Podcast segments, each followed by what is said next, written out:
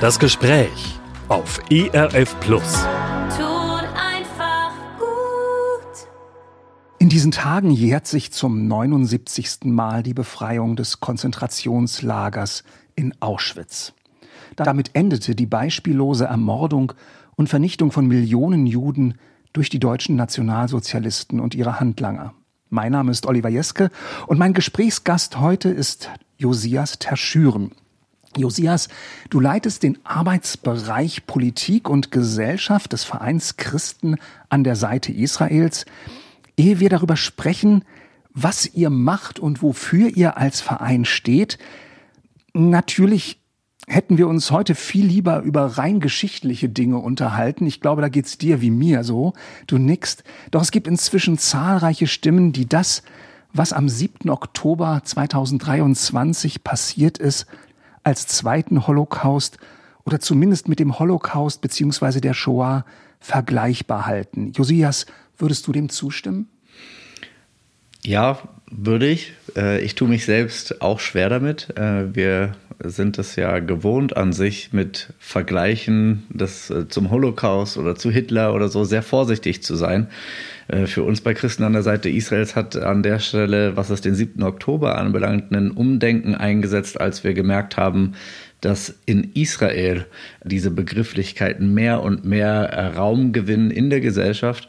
Und da haben wir gemerkt, wenn die Israelis, äh, teilweise selbst Holocaust-Überlebende, gibt es ja immer noch äh, einige, die in Israel leben, anfangen, äh, da Parallelen zu ziehen, dann äh, heißt es nicht unbedingt, dass wir uns alle Parallelen zu eigen machen müssen. Ähm, aber wir müssen zumindest anfangen, darüber nachzudenken, warum es dem jüdischen Volk und warum es in Israel so ist, dass diese Wahrnehmung immer mehr Zunahme erfährt und immer stärker wird. Es gibt natürlich keine Vergleichbarkeit in den Zahlen, dessen ist sich ja jeder bewusst. Aber was in Israel deutlich wird, und äh, das teilen wir, das teile ich persönlich, ist die Einschätzung, dass die Art und Weise des absoluten Judenhasses, der eliminatorischer Natur ist, also darauf abzielt, so viele Juden wie möglich zu töten, weil sie Juden sind. Diese Art von Hass sehen wir seit dem Holocaust jetzt äh, bei, am 7.10. in vielleicht dazwischen nie in der Intensität klar gewordener Art und Weise und von daher, ähm, ja, würde ich das im Grunde genommen befürworten, was du gesagt hast. Josias, du bist ein aufmerksamer und wachsamer Beobachter dessen, was in Israel und äh, auch im Nahen Osten passiert. Hat dich dieser Hass, der da zutage tritt, überrascht? Überrascht nicht. Also ich war am 7.10. natürlich überrascht wie jeder, aber äh, überrascht hat es mich nicht. Nein, äh, im Grunde genommen, wenn man sich mit dem Staat Israel auseinandersetzt und der Geschichte äh, des modernen Staates Israel. Aber auch wenn man einfach nur die Bibel liest, dann weiß man, äh, dass der Antisemitismus und der Wunsch einiger, die Juden auszurotten, sich wie ein roter Faden durch die Geschichte zieht. Ist also beileibe nichts Neues. Und es war auch nie so, da haben wir uns auch nie was vorgemacht, dass der Antisemitismus irgendwie nach dem Zweiten Weltkrieg auf einmal mit Nazi-Deutschland untergegangen wäre. Das wäre ja auch vollkommen absurd und ahistorisch, sowas zu behaupten. Von daher an der Stelle überrascht, nein. Ich bin vielmehr überrascht darüber, dass wo die Antisemiten, auch die modernen Antisemiten, so selten ein Hehl daraus machen, was ihre Ziele sind, warum es sich bei uns in unseren westlichen Breitengraden so verhält, dass wir trotz der eigenen geschichtlichen Erfahrung anscheinend außerstande sind, anzunehmen, dass es immer noch Menschen geben kann, die das bewusst und offen als Ziel nicht nur erklären, sondern auch verfolgen. Also wir sind dabei, Menschen der iranischen Regierung und den Mullahs zum Beispiel abzusprechen, dass sie das, was sie deutlich sagen und postulieren, was ihre Ziele sind, tatsächlich auch so meinen. Und ich glaube, an der Stelle begehen wir einen Fehler und wir sitzen einen Trugschluss auf, dass nämlich die historische Lernerfahrung, die wir als Deutsche gemacht haben aus dem Zweiten Weltkrieg, auch überall anderswo global so als Lernerfahrung mitgenommen worden wäre. Und das ist einfach nicht so, sondern es gibt auch am heutigen Tag Antisemiten, Judenhasser, die genozidale Absichten haben, das ganze jüdische Volk auslöschen zu wollen und die mit jeder ihr zur Verfügung stehenden Möglichkeit dazu beitragen werden, das auch zu tun. Und die Hamas gehört dazu, Hisbollah gehört dazu, der Iran gehört dazu, die Houthis gehören dazu. Und wir können an der Stelle und dürfen nicht, wir dürfen nicht so blauäugig und naiv sein, an der Stelle diese ganz klaren Äußerungen wegerklären zu wollen oder durch unsere eigenen historischen Erfahrungen und die Aufarbeitung des dunkelsten Kapitels der deutschen Geschichte auf andere zu schließen. Da steckt ja oft manchmal auch so der Gedanke dahinter, ja, was die da oben sagen und was, ich sag mal, das Volk denkt, äh, sind zwei Paar Schuhe. Das siehst du wahrscheinlich differenzierter. Denke, gerade im Iran ist sehr deutlich, dass das Volk tatsächlich äh, zumindest in Teilen anders denkt als das Regime. Äh, das tritt ja nicht äh, unverhohlen zutage in den Demonstrationen, die im Iran stattfinden, wo auch eine große pro-israelische Haltung im Iran da ist. Man darf nicht vergessen, dass vor der islamischen Revolution im Iran in 79 der Iran ein Verbündeter Israels war unter dem Schah-Regime. Das heißt, an der Stelle gibt es Wurzeln. Eigentlich sind die Perser und unter uns gesagt, äh, immer schon judenfreundlich gewesen, sogar in biblischen Zeiten. Von daher mit den Persern gab es äh, auch biblisch betrachtet nie Probleme äh, und es gibt äh, eine Menge pro-israelische Perser und Iraner. Nur muss uns die Geschichte lehren, dass am Ende nicht immer die Mehrheit entscheidet, sondern eine radikale Minderheit ausreichend ist, um die Mehrheit mit sich zu reißen. Mhm.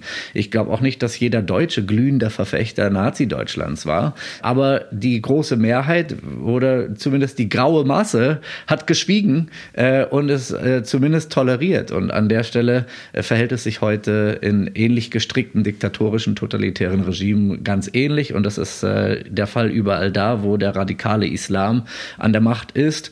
Äh, dort herrschen diktatorische, totalitäre Regimes und wir müssen davon ausgehen, dass selbst wenn es Dissidenten gibt, die wenigsten äh, von ihnen den Mund aufmachen werden und proaktiv unter Einsatz ihres Lebens äh, aufstehen werden und aufbegehren werden dagegen äh, und dann schon gar nicht, um Israel zu retten oder eine pro-israelische Position durchzusetzen. Von daher an der Stelle, glaube ich, gibt es definitiv Unterschiede Unterschiede zwischen den Regierenden und der Bevölkerung auch in äh, den entsprechenden Ländern des Nahen Ostens.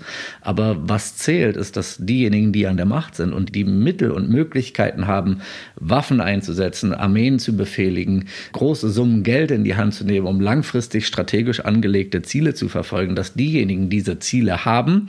Und gerade bei dem Iran mit dem Atomprogramm des Iran und dem Terrorsponsoring, was sie weltweit betreiben, müssen wir einfach an der Stelle die Augen auftun und schon an Angela Merkel hat 2008 in der Knesset gesagt, das Einstehen für die Sicherheit des Staates Israel und das Existenzrecht des Staates ist deutsche Staatsräson und hat das dezidiert damals auch auf den Iran bezogen, auf das Atomprogramm des Iran bezogen.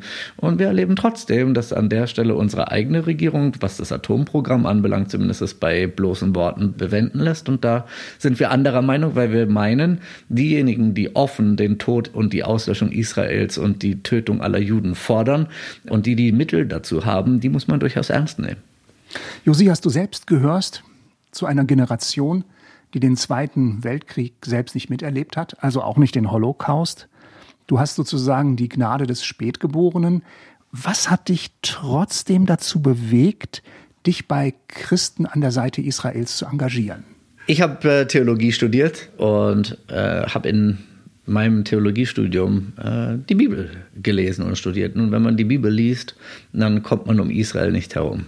Äh, ich war mir äh, von daher äh, der Bedeutung der modernen Neugründung des Staates Israel in unserer Zeit sehr bewusst und habe das immer als ein Herzensthema seither in mir getragen und hatte den Wunsch an der Stelle, einerseits als Deutscher, andererseits als Christ, den Auftrag, den wir haben, in Verbundenheit mit dem jüdischen Volk zu stehen und zu leben und es ist ein Befehl, den das Neue Testament äh, zum Beispiel äh, äußert und, und klar benennt, dass wenn wir an den geistlichen Gütern Israels und der Juden teilhaben, dass uns obliegt und unsere Pflicht ist, ihnen auch in den natürlichen Dingen zu dienen.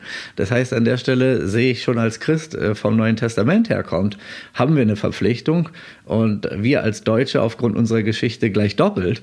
Und von daher war mir das immer ein Anliegen, an der Stelle mich einzusetzen, insbesondere dann äh, im Hinblick auch auf die Politik und äh, die deutsch-israelischen Beziehungen, aber auch in der Antisemitismusbekämpfung und in dem gedenken und erinnern an die Shoah und daraus Schlüsse ziehen, die für heute relevant sind. Mag nicht das rückwärts, das sehr rückwärtsgewandte, sondern ich versuche immer zu schauen, was hat das für heute für Relevanz und für Bewandtnis, wo sind Schlüsse, äh, Lehren, Einsichten, Erkenntnisse, die wir daraus mitnehmen sollten für unser Handeln im Hier und Jetzt. Weil wenn wir nur rückwärtsgewandt leben, dann, dann, dann verpassen wir unser Jetzt und verpassen wir das Heute und das Morgen. Deswegen haben wir seit dem 7.10. ja dieses Nie wieder ist heute. Ich habe mich immer mit dieser Frage herumgetragen, was hätte ich in 35, in 38 gesagt und gemacht und getan? Und, und ich glaube, heute können wir die Antwort darauf geben, indem dass wir mit den Herausforderungen, die wir heute heute haben, die heute aktuell sind, äh, einen Umgang damit finden. Ich glaube, dass du deine Position da sehr deutlich machst und ich habe den Verdacht, dass du dir da nicht nur Freunde mitmachst. Du bist Theologe und ich könnte mir vorstellen, dass, das, dass du vielleicht das eine oder andere Mal die Reaktion hörst, hey, Schuster, bleib bei deinen Leisten, jetzt trenn doch mal das Göttliche und das Weltliche, Theologie und Politik. Warum ist das für dich ein Don't? Warum sagst du, nein, das gehört eigentlich wirklich zusammen? Politik und gesellschaftliches Engagement muss hier einen echten Platz haben. Nun, ich muss nur die Bibel lesen. Also Gott hat immer in der Geschichte gewirkt und gearbeitet. Gott hat Menschen gebraucht, in der Geschichte äh, Dinge zu verwirklichen und er brauchte die Menschen und ihren Gehorsam dazu, ihr Einverständnis dazu, mit ihm mitzuwirken, Dinge hervorzubringen. Und ich sehe in der Bibel sehr viele Dinge in einem politischen Kontext. Äh, es war ein politischer Kontext, warum Israel einen Exodus brauchte, 400 Jahre in Gefangenschaft war. Es war ein politischer Kontext, wie sie ins verheißene Land hineingekommen sind. Das heißt, ich sehe, die ganze Geschichte Israels ist immer auch in einen politischen Kontext eingebettet. Und von Daniel, dem Propheten, und von Jesus von Nazareth und ihren Prophetien über die Endzeit, über die, den Verlauf der Geschichte können wir sehen, dass auch sie die Geschichte Israels Israels äh, und aber auch im Fall von Jesus von Nazareth auch die Geschichte der Christen und der Gemeinde immer in den politischen Kontext eingebettet gesehen haben, weil Jesus sagt, wir, wir sind nicht von der Welt, aber wir leben in der Welt. Und äh, wir, wir haben, glaube ich, die Aufgabe, geistlich Dinge klar zu beurteilen, auch anhand der Schrift zu forschen und zu versuchen zu verstehen, was sagt die Schrift zu der Zeit, in der wir leben, was sind die Zeichen der Zeit, äh, die es zu deuten gilt? Und wie können wir dann in der Gesellschaft, in der wir leben, Salz und Licht sein? Wie können wir versuchen, die Dinge, die wir wahrnehmen, säkular verständlich auszudrücken, sodass Menschen sich mit uns eins machen können und dass wir einstehen können für die Ziele und für die Anliegen, die relevant sind, nicht nur äh, politisch relevant sind, sondern auch aus biblisch-geistlich-spiritueller Betrachtung heraus äh, eine, eine Bedeutung und eine Relevanz für uns als Christen haben. Josias, ich habe mir einiges an Vorträgen angehört von dir, die du gerade jetzt auch in Bezug auf die jüngsten Ereignisse in Israel und dem Gazastreifen gehalten hast. In der politischen Haltung kommt die deutsche Bundesregierung bei dir erstaunlich gut weg. Warum eigentlich? Seit dem 7.10. Okay. Äh, äh, wenn, wenn du noch weiter zurückgegangen wärst in deiner Betrachtung, dann hättest du vermutlich festgestellt, äh, dass sich das auch durchaus schon anders verhalten hat. Aber ich glaube, wir haben allen Grund, dankbar zu sein. Und äh, ich glaube, das ist mir auch ein, ein wichtiges Anliegen wir halten nicht mit Kritik an, äh, hinter dem Berg, wenn sie angemessen ist. Aber ich glaube, es steht uns auch gut an, anzuerkennen, wo gute, wichtige und richtige Schritte unternommen worden sind. Und an der Stelle äh, muss ich sagen, ich bin mit der Ampelregierung in verschiedenen Politikbereichen nicht einer Meinung. Aber was die Nahostpolitik seit dem 7.10. anbelangt, äh, bin ich sehr, sehr dankbar. Weil die Bundesregierung von Tag 1 an die richtigen Worte gefunden hat und vielfach, nicht immer, aber vielfach es auch geschafft hat, diesen Worten sehr klare Taten folgen zu lassen. Und Anerkennung dem, dem Anerkennung gebührt. Ich bin Olaf Scholz an der Stelle dankbar, dass er zum Beispiel der israelischen Regierung deutlich gemacht hat, was ihr braucht zur Verteidigung, das werden wir euch geben schickt uns die Listen und wir schicken euch das, was ihr braucht. Das ist eine so pauschale Zusage eines Kanzlers für Rüstungsunterstützung in einem Konfliktbezug, womit sich deutsche Rüstungshilfe ja allgemein schwer tut und allgemein sehr restriktiv ist. In Bezug auf die Ukraine gesehen, dass genau, das da durchaus genau. anders sein kann. Und in der Ukraine zum Beispiel hat Scholz so ein pauschales Versprechen nie abgegeben. Das wird mir auch von SPD-Politikern gesagt. Angela Merkel hat in der Knesset in Friedenszeiten, relativen Friedenszeiten äh, von der deutschen Staatsräson gesprochen und wir müssen sie jetzt mit Leben füllen. Äh, wir müssen das jetzt umsetzen. Äh, für uns ist das politisches Tagesgeschäft und ich sehe, dass man sich dort sehr bemüht. Ich sehe, dass man an der Stelle sich danach ausstreckt, diesen Worten Taten folgen zu lassen, was das die Verteidigung des Existenzrechts und des Staates Israel anbelangt. Bin sehr dankbar und glücklich darüber. Man hat Samidun verboten. Hisbollah verboten, Hamas verboten. Es sind, sind Schritte gegangen worden, die auch juristisch nachjustiert haben, um antisemitische Haltung, die das Existenzrecht Israels leugnen, verschärfen, da mehr Platz einräumen, äh, dem Rechtsstaat dagegen vorzugehen. Ich sehe, dass mit rechtsstaatlichen Mitteln unsere Demokratie ihre Wehrhaftigkeit wiederentdeckt hat im Innenpolitischen. Ich sehe mit Dankbarkeit und Anerkennung, dass Staatsanwaltschaften, äh, Polizei und Gerichte durchgesetzt haben, Verbote von Demonstrationen, die äh, antisemitische Ausschreitungen inne gehabt hätten, wo wir auch deutlich gesehen haben, dass in der Vergangenheit solche Demonstrationen gab, die deutlich die, die Grenze dessen, was Recht ist, überschritten haben.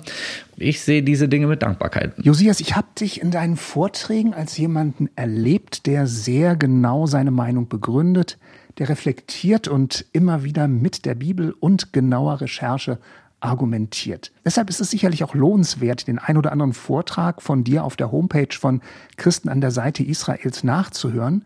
Meine Aufgabe als Journalist ist es aber natürlich auch, zuzuspitzen. Und deshalb erlaube ich mir, eine Aussage von dir herauszugreifen, vielleicht erstmal etwas aus dem Kontext zu reißen, den ich jetzt nicht darstellen kann, mit eine Aussage, mit der du dir bestimmt nicht nur Freunde gemacht hast. Du siehst die Vereinten Nationen im aktuellen Konflikt zwischen Israel und dem Gazastreifen und den anderen Nachbarn Israels eher als Teil des Problems. Warum? Kannst du das mal erklären? Absolut. Ich denke nicht nur die Vereinten Nationen. Wenn ich mir schon Feinde mache, dann mache ich mir gleich die richtigen in Gänze. Ich denke, das betrifft auch das Rote Kreuz, beinhaltet den Internationalen Gerichtshof. Wir sehen im Grunde genommen, dass auf der Grundlage der Erkenntnisse und der Lehren des Zweiten Weltkriegs hervorgekommene internationale System das jüdische Volk ein zweites Mal im Stich lassen. Das, was im Zweiten Weltkrieg nicht funktioniert hat, weswegen man das ganze UN-System aufgebaut hat, hat sein Gründungszweck und sein Gründungsziel seit dem 7.10., aber auch schon davor, ein zweites Mal verfehlt. Aber seit dem 7.10. aufgrund der besonderen Klarheit der Verhältnisse auf besonders gravierende Art und Weise. Wir sehen die UNO, die sich nicht durchringen kann, den Angriff der Hamas vom 7.10. zu verurteilen. Wir sehen UN-Institutionen, die Frauen in der UN zum Beispiel, die sich nicht auf die Seite der israelischen Missbrauchsopfer stellen können und Monate brauchen, bis man sich dazu durchringt, schwache Worte zu finden. Wir sehen den Internationalen Gerichtshof, der jetzt von Südafrika auf eine politisierte Art und Weise dazu missbraucht wird, das Recht auf den Kopf zu stellen. Israel Völkermord vorzuwerfen, wo Israel gerade selber Völkermord erlebt hat. Das heißt, hier findet eine Täter-Opfer-Umkehr statt und in den Vereinten Nationen gilt nicht mehr das Recht, sondern in den Vereinten Nationen gilt, was das Domino-Prinzip in der Anordnung der Stimmengewichtung der Mitgliedsnationen am Schluss als gerecht und richtig und internationales Recht ausgibt. Aber die Vereinten Nationen funktionieren nach einem ganz eigenen Prinzip. Der größte Staatenbund sind die blockfreien Staaten. Innerhalb der blockfreien Staaten in den UN ist äh, die Organization of Islamic Conference äh, eine absolute Mehrheit. Und das heißt, worin sich die islamischen Staaten einig sind, Das stürzt den Dominostein der blockfreien Staaten und dadurch wird äh, ein Dominoeffekt in Gang gesetzt, dem die westlichen Demokratien in den Vereinten Nationen nichts entgegenzusetzen haben. Und wir haben das perfide Spiel, dass die westlichen Demokratien, allen voran Amerika, aber auch wir hier in der EU, die UN finanzieren und am Schluss aber lauter Resolutionen herauskommen, die unseren Wertekanon nicht spiegeln, sondern missbraucht und, und, gekapert werden von der Welt des globalen Südens, allen voran die islamischen Staaten. Und gegen Israel hat man ein absolutes, regelmäßig wirksames, abgekartetes Spiel, was Israel immer als die Ursache aller Probleme äh, identifiziert und an den Pranger stellt. Wir sehen an der Stelle, das Rote Kreuz kümmert sich nicht um die israelischen Geiseln. Es ist eigentlich mehr ein Taxidienst, wenn man so möchte, wenn die Ergebnisse ohne das Rote Kreuz herausgekommen sind, dass äh, israelische Geiseln freigelassen werden, dann fährt man sie von A nach B. Aber das ist nicht die Aufgabe des Roten Kreuzes.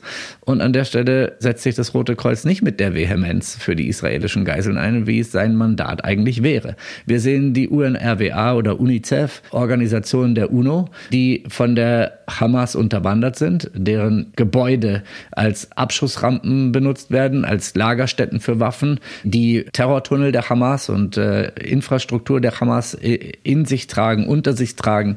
Und es kann mir niemand erzählen, dass äh, die Leiter dieser Institution im Gazastreifen äh, nicht mitbekommen hätten, dass die Hamas all diese Dinge äh, in ihren eigenen Gebäuden unterbringt, hat und so weiter und so fort. Das heißt, wir müssen davon ausgehen, dass an der Stelle man eine gewisse Komplizenschaft hat und das ist ein riesiges Problem. Das ist auch ein riesiges Problem für die Nachkriegsordnung, wo die westliche Welt nicht müde wird zu betonen, dass UNRWA die gleichen Institutionen, die deutlich mit Hamas Hand in Hand gearbeitet haben, weiterhin Teil der Lösung sein sollen. Und sie sind Teil des Problems. Und solange wir humanitäre Hilfen über diese Institutionen in den Gazastreifen bringen, solange finanzieren und unterstützen wir Hamas, aber nicht die Zivilbevölkerung. An der Stelle ist der Westen blind. Man traut sich nicht, diese Dinge beim Namen zu nennen. Man ist nicht imstande, neue Ansätze zu finden außerhalb der äh, etablierten Systeme. Aber das wäre dringend nötig, weil da, wo wir momentan stehen, unterstützen wir die Terroristen, die eliminatorischen Judenhass ausleben und deutlich machen, sie werden den siebten, zehnten immer und immer wieder begehen, wenn sie die Möglichkeit dazu haben. Und äh, das heißt, an der Stelle habe ich Riesenprobleme, auch mit Aussagen unserer Außenministerin, auch mit den Aussagen von Svenja Schulze im Entwicklungshilfeministerium, weil an der Stelle reden unsere Politiker an der Realität im Nahen Osten vorbei. Aktuell gibt es ja viele Stimmen, die Israel zu einer Mäßigung aufrufen. Es sollen nicht so viele Zivilisten im Gazastreifen in Mitleidenschaft gezogen werden. Wie positioniert ihr euch als Christen an der Seite Israels an dieser Stelle? Nun, ich habe am 8.10. schon gesagt, dass das Eintreten für das Selbstverteidigungsrecht Israels für uns wesentlich ist. Wenn wir Ja sagen zu dem Recht Israels, sich selbst zu verteidigen, und das steht außer Frage, dass es in, in dieser Lage nicht nur das Recht, sondern die Pflicht hat, seine Bürger vor diesen vollkommen wahllos gegen die Bevölkerung gerichteten Angriffe zu verteidigen, dann impliziert es auch das Recht, diesen Krieg zu führen und diesen Krieg führen zu müssen. Das war ja nicht Israels Entscheidung, in diesen Krieg einzutreten, sondern die Entscheidung der Hamas. Jetzt ist die Hamas eingebettet in die zivile Infrastruktur. Das heißt, wir haben eine komplette Verschmelzung von militärischen und zivilen Zielen. Es gibt im ganzen Gazastreifen keine einzige Kaserne weil die Kasernen sind die Wohnhäuser mitten in der Zivilbevölkerung. Das heißt, wir haben ein komplettes Durchwachsen der militärischen Infrastruktur der Hamas, der zivilen Infrastruktur, inklusive Moscheen, inklusive Kindergärten, Schulen, Krankenhäusern. Es gibt keinen heiligen Ort für die Hamas.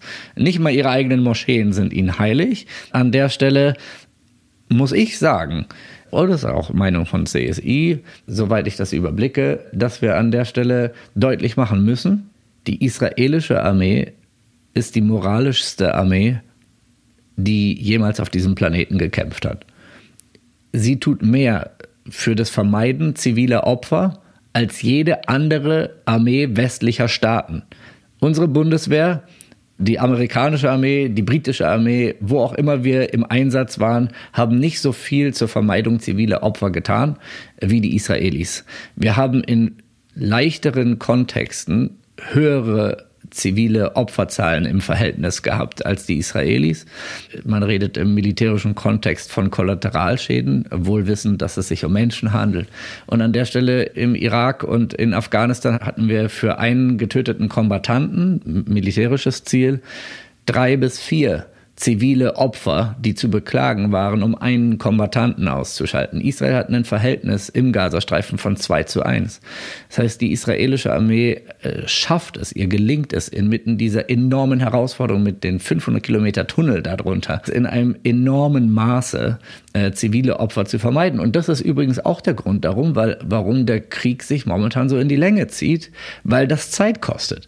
Wenn man diesen Krieg schnell gewinnen wollte, dann hätte man einfach alles platt machen können. Aber das hätte wesentlich mehr zivile Opfer gefordert. Und das heißt, momentan setzt Israel das Leben seiner eigenen Soldaten aufs Spiel, Fluchtkorridore offen zu halten, mit Vorsicht und Umsicht vorzugehen, anstatt wahllos militärische Ziele nach Liste abzuarbeiten und niederzureißen und wegzubombardieren. Wir sehen, dass israelische Luftangriffe mittendrin abgebrochen werden, weil Zivilisten auf dem Bildschirm auftauchen. Und das Ganze in einem Kontext, wo die Hamas bewusst menschliche Schutzschilde einsetzt als Teil ihrer Taktik und ihrer Strategie. Sie nutzen Ambulanzen, um ihr Führungspersonal zu evakuieren. Sie nutzen Ambulanzen, äh, Waffen zu transportieren. Sie nutzen Kinder als Spotter. Sie nutzen Frauen und Kinder als menschlich, menschliche Schutzschilde, als Transporteure von, von Waffen. Ihre Kämpfer sind nicht uniformiert. Ihre Kämpfer kämpfen in Zivilbekleidung. Und das heißt, Israel hat an der Stelle einen Feind, der alles dafür tut, nicht nur Zivilisten in größerer Zahl zu Schaden kommen zu lassen und das billigend in Kauf nimmt, ja sogar als Ziel verfolgt, weil jeder tote Zivilist Wasser auf die Mühlen der Propagandamaschine der Hamas ist, um weltweit Druck auf Israel zu erhöhen und die Mehrheitsmeinung gegen Israel zu wenden. Und das heißt, wir, wir führen einen komplett asymmetrischen Krieg an der Stelle oder Israel führt diesen Krieg und, und äh, wir, wir können an der Stelle nur sagen, äh, die zivilen Opfer, die zu beklagen sind in der momentanen Situation. Die gehen äh, eins zu eins auf das Konto der Hamas. Und äh, Israel bemüht sich nach Kräften, zivile Opfer zu vermeiden. Und es gelingt ihnen im, in der Mehrzahl der Fälle auf herausragende Art und Weise. Ich glaube, deine Position ist an dieser Stelle sehr deutlich geworden. Dennoch muss die Frage erlaubt sein. Als Christen können wir ja eigentlich nur die Haltung einnehmen, die unser Herr Jesus Christus selbst eingenommen hat. Und ich zitiere mal aus einem seiner Vorträge. Als Jesus auf dieser Erde lebte, hat er, Zitat, das römische Reich über die Herzen gewonnen. Also er war sicherlich, heute würden wir sagen, ein krasser Sozialpolitiker, aber ich sag mal, aus der Auseinandersetzung mit dem römischen Reich, er hat da zwar mal hier und da was zu gesagt, aber er war ja nicht der große Kritiker jetzt ähm, der äh, Macht- und Besatzungspolitik, die der römische Staat da ausgeübt hat. Das ist ja eigentlich dann wiederum Wasser auf die Mühle pazifistisch gesinnter Christen, die sagen, Gewalt kann eigentlich nicht im Sinne Gottes sein. Also es ist ja schon eine Spannung drin, wenn wir darüber nachdenken. Nun, ich, ich denke, an der Stelle macht das Neue Testament sehr deutlich, äh, dass der Staat die Waffengewalt hat zur Verteidigung seiner Bevölkerung, zur Durchsetzung des Rechts. Äh, diese Waffe kann nach innen und nach außen verwendet werden. Die Bibel ist voll von Geschichten über Kriegen. Nicht jeder Krieg ist legitim, aber Kriege können legitim sein. Und der Staat ist dazu da, das Leben zu schützen und das Leben seiner Einwohner und Bürger zu schützen. Und wenn ein Staat angegriffen wird, hat er ein legitimes Recht zur Selbstverteidigung. Und auch wenn ein Krieg immer Opfer fordert und immer eine Sache ist, die menschliches Leben und menschliche Errungenschaften zerstört, so leben wir doch in einer gefallenen Welt. Wir leben in einer noch nicht vollkommenen Welt, in der Jesus selbst sagt, am Ende der Zeit werden wir von Kriegen und Kriegsgerüchten hören er lässt mal an der Stelle dahingestellt, ob diese Kriege legitim sind oder nicht legitim sind.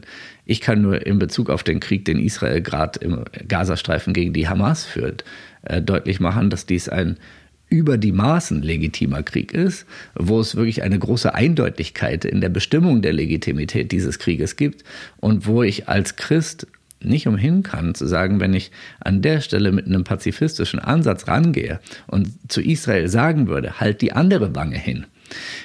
dann hätte ich wiederum sehr starke ethische Bedenken gegenüber einer solchen Position, gerade vor dem Hintergrund dessen, dass wir wissen, dass das jüdische Volk schon einmal die Erfahrung machen musste, dass ihre Feinde, die sie auslöschen wollen, es durchaus ernst meinen und bereit sind durchzuziehen. Und an der Stelle, wenn der Hamas sich nichts entgegengestellt hätte, hätte die Hamas weiter gemordet. Und sie haben ja nicht nur Juden gemordet, sondern jeden gemordet, der sich ihnen in den Weg gestellt hat. Ganz gleich, ob Jude oder nicht Jude. Sie haben Beduinen gemordet, ganz genauso. Und an der Stelle hat das jüdische Volk aus der Shoah die Schlussfolgerung gezogen, wir wollen nie wieder Opfer sein. Wir als Deutsche haben die Schlussfolgerung gezogen, nie wieder Krieg. Und die beiden tragen durchaus eine Dissonanz in sich. Und ich bin froh darum, dass an der Stelle die deutsche Regierung nicht pazifistisch eingestellt ist, sondern das legitime Selbstverteidigungsrecht Israels anerkennt und hochhält und bis zum heutigen Tag daran festhält, das zu unterstützen, trotz der Opferzahlen, natürlich auch unter Aufforderung, die zivilen Opfer zu begrenzen und zu limitieren, soweit das möglich ist, worum Israel sich nach Kräften bemüht.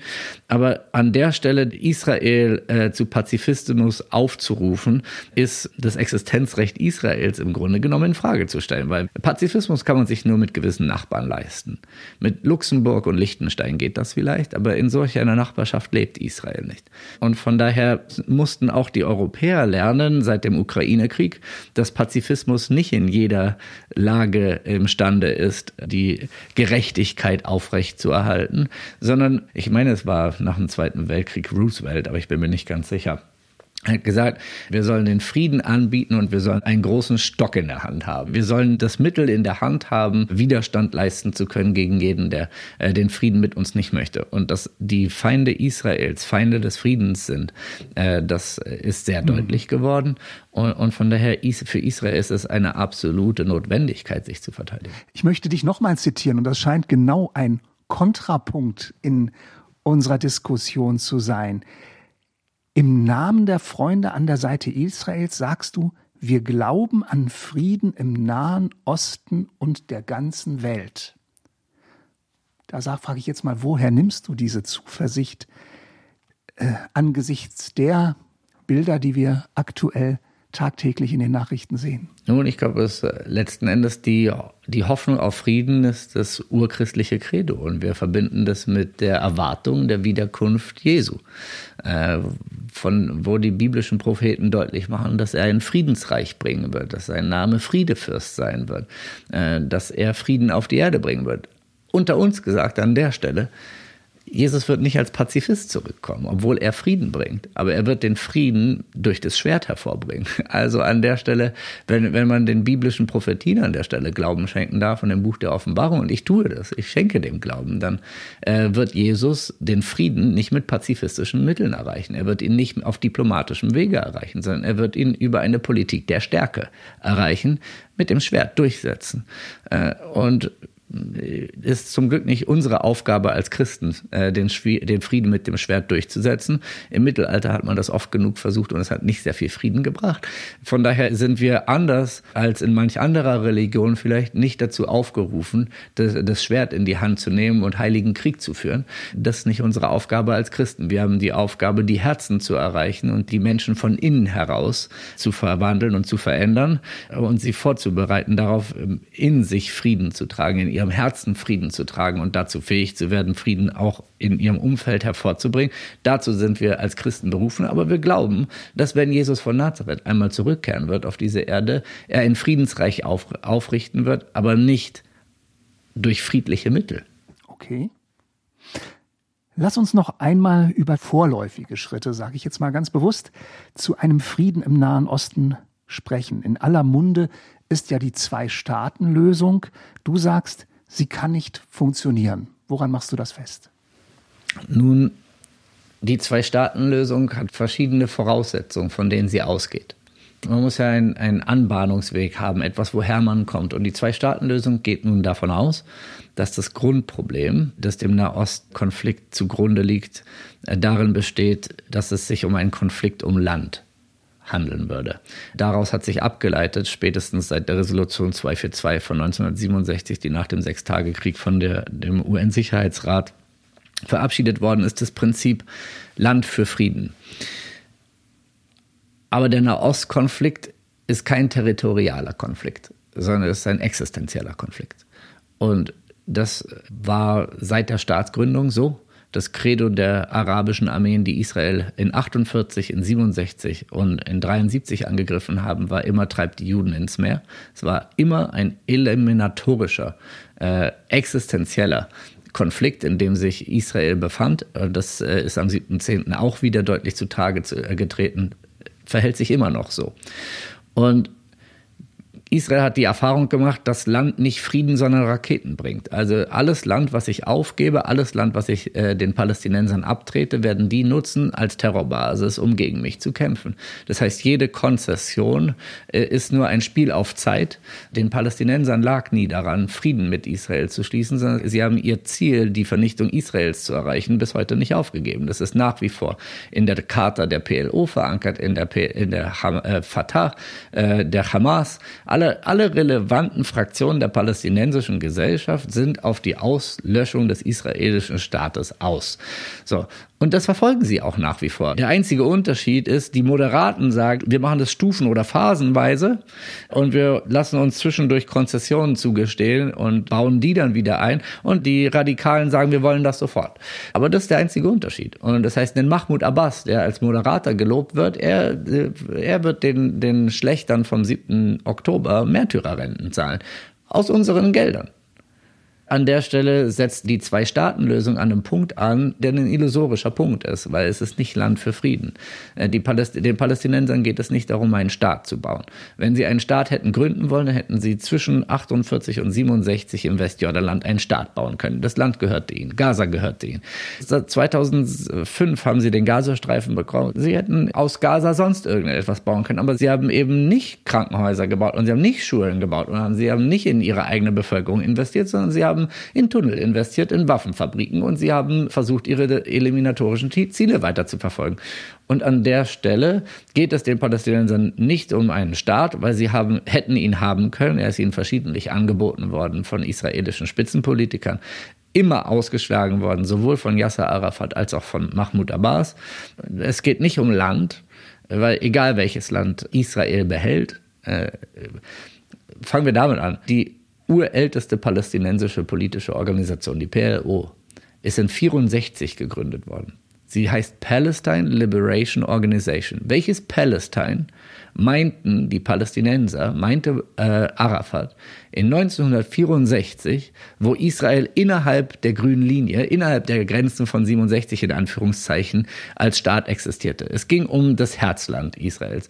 Israel hatte damals keine Siedlung im Westjordanland. Es gehörte nicht die Golanhöhen dazu, auch der Gazastreifen nicht. Gegen welches Israel, welches Palästina richtete sich Arafats PLO? Es war Israel als Ganzes. Das ist das Grundproblem und das Herzstück. Und das heißt, solange ich davon ausgehe, dass ich den Palästinensern nur genug anbieten muss, damit es Frieden geben kann, solange lasse ich äh, diese, diese grundsätzlichen Themen völlig außer Acht. Und dann reden wir noch gar nicht davon, dass an der Stelle mit einer so radikalisierten Bevölkerung wie der palästinensischen Frieden überhaupt gar nicht zu machen ist, weil sie seit Jahrzehnten indoktriniert wird dazu, Juden zu hassen. Vom Schulsystem an?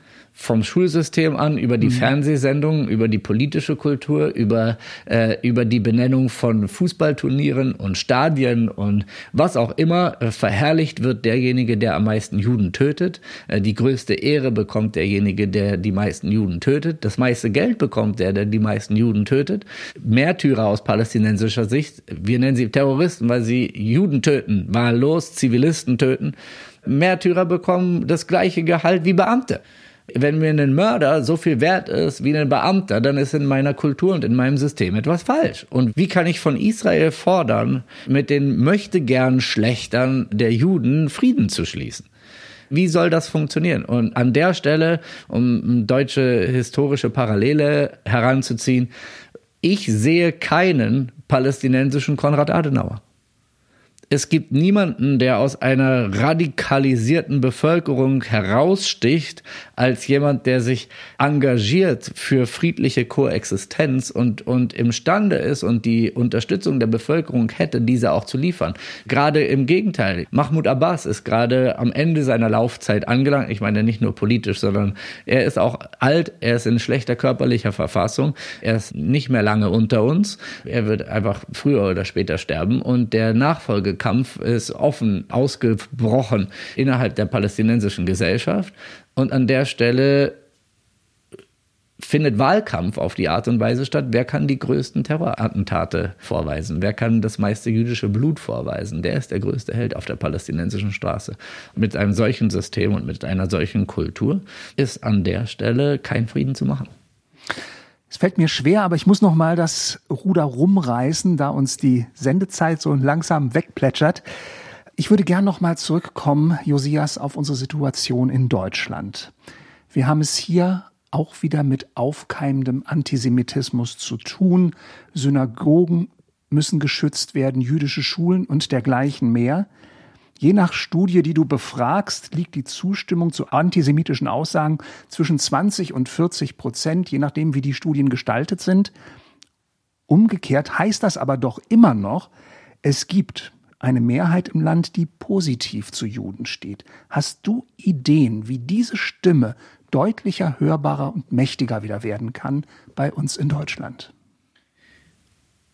Nun nur der Umstand, dass die Mehrheit, wie du es nennst, keine antisemitischen Einstellungen äußert, bedeutet ja nicht im Umkehrschluss, äh, dass sie pro-jüdisch oder pro-israelisch eingestellt wäre. Das wäre schön, aber ich glaube nicht, dass dem so ist.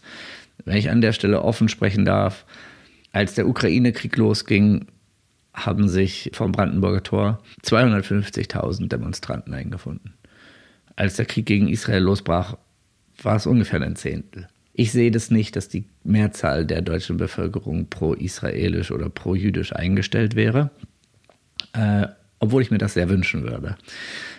Ich glaube gleichzeitig, dass wir viel dafür tun können, an der Stelle dem Vorschub zu leisten, dass sich das ändert. Und ich denke, am meisten müsste man ansetzen in der Bildung und in den Medien. Ich bin in Berlin aufgewachsen und groß geworden und ich habe erst mit Ende 20 angefangen, mich in dem Thema zu engagieren. Vorher kannte ich keine Juden. Und ich glaube, es wird vielen Deutschen ähnlich gehen. Wie viele Deutsche kennen Juden? Wie viele Juden leben im Alltag auch als Juden erkenntlich und sind äh, selbstverständlicher Teil der Bevölkerung? Ganz oft kriegt man, wenn jemand von sich sagt, ich bin Jude, dann, dann kriegt er im deutschen Kontext schon oft so einen Sonderstatus, als wenn er kein normaler Mensch mehr wäre, mit dem man eine ganz normale Beziehungen pflegen könnte. Und das, das, das ist nicht gut. Und an der Stelle würde ich mir mehr wünschen, dass man einfach ganz normal miteinander Beziehungen pflegt und auf die Art und Weise dann vielleicht auch genauer hinhört, wenn sich die Vorurteile oder Jude als Schimpfwort auf Schulhöfen, wenn einem das äh, zu Ohren kommt und man jüdische Freunde hat dann kann man dem ganz anders begegnen. Ich habe jüdische Freunde, äh, die ihre Kinder in die Kita schicken und sagen, weil mein Kind dorthin geht, äh, steht die Polizei vor der Kita. Jüdisches Leben in Deutschland kann nur unter Polizeischutz stattfinden. Und das heißt, es gibt immer so diese Aura des Besonderen. Es ist eine positive Diskriminierung, aber es ist immer noch eine Diskriminierung. Ja, das heißt, es gibt wieder eine Ausgrenzung von Juden aufgrund ihrer Sicherheitsbedürfnisse, die sie haben aufgrund des grassierenden Antisemitismus, der auch immer noch Gewalt neigend ist. Das darf uns nicht ruhen lassen an der Stelle. Und ich glaube, es gibt immer noch rechten, braunen Antisemitismus, aber er ist gesellschaftlich geächtet. Der Antisemitismus, der gesellschaftlich anschlussfähig ist, befindet sich eher im linken Spektrum. Der muslimische Antisemitismus tendiert zu radikalen Äußerungen und äh, Manifestationen äh, zu neigen, äh, die, die gesellschaftlich nicht anschlussfähig sind. Ähm, aber es gibt linke Antisemiten, die gerade im akademischen Milieu ihren Antisemitismus äh, in schöne, menschenrechtlich gekleidete Gewänder gehüllt sind und ähm, total anschlussfähig und salonfähig sind. Und ich sehe, dass an der Stelle der Kristallisationspunkt des modernen Antisemitismus eigentlich der Staat Israel ist. Der Antisemitismus ist in seinem Wesen Hass gegen Juden. Und diese DNA hat er nie verändert. Aber sein äußeres Auftreten ändert er. Äh, und während der Antisemitismus im Mittelalter sich auf die höchste Instanz der damaligen Gesellschaft Religion berufen hat und die Juden zu Christusmördern ausgerufen hat, ist der moderne Antisemitismus anders. In den 30ern war das höchste Ideal in der Gesellschaft Wissenschaft. Deswegen hat man einen pseudowissenschaftlich legitimierten Antisemitismus ins Leben gerufen mit der Rassenlehre und so weiter und so fort. In der heutigen Zeit sind Menschenrechte das höchste Ideal der Gesellschaft. Und der adaptierte Antisemitismus, der heute grassiert, schützt sich, indem er sich in dieses Mäntelchen kleidet und Israel, dem jüdischen Staat, die größten Verletzungen der Menschenrechte vorwirft. Und das grassiert in der Nahostberichterstattung in deutschen Medien und politischen Einlassungen dazu. Da liegt es bei uns, welche Narrative wir gesellschaftlich ächten und welche wir äh, stehen lassen. Und da liegt es an uns, den Mund aufzutun und äh, aufzustehen, weil ich glaube, in dem Maße, wie Israel delegitimiert wird und in dem Maße, wie Israel in die dunkle Ecke gestellt wird, in dem Maße leiden Juden in Deutschland. Und das können wir seit dem 7.10. wieder ganz neu sehen. Und von daher glaube ich, können wir dazu beitragen, die Wahrheiten über Israel und äh, die Realitäten im Nahen Osten hochzuhalten und an der Stelle dafür zu sorgen, dass wir ein gesamtgesellschaftliches Klima haben, was Juden nicht in so eine verdächtige, dunkle Ecke drängt. Also ein klarer Aufruf, Josias, von dir zur Wachsamkeit und zum genauen Hinhören. Ich danke dir ganz herzlich für das Gespräch. Mein Name ist Oliver Jeske. Mein Gesprächspartner war Josias Terschüren. Er leitet den Arbeitsbereich Politik und Gesellschaft des Vereins Christen an der Seite Israels. Ganz herzlichen Dank für die Zeit und für die Ausführungen. Ja, auch von mir herzlichen Dank.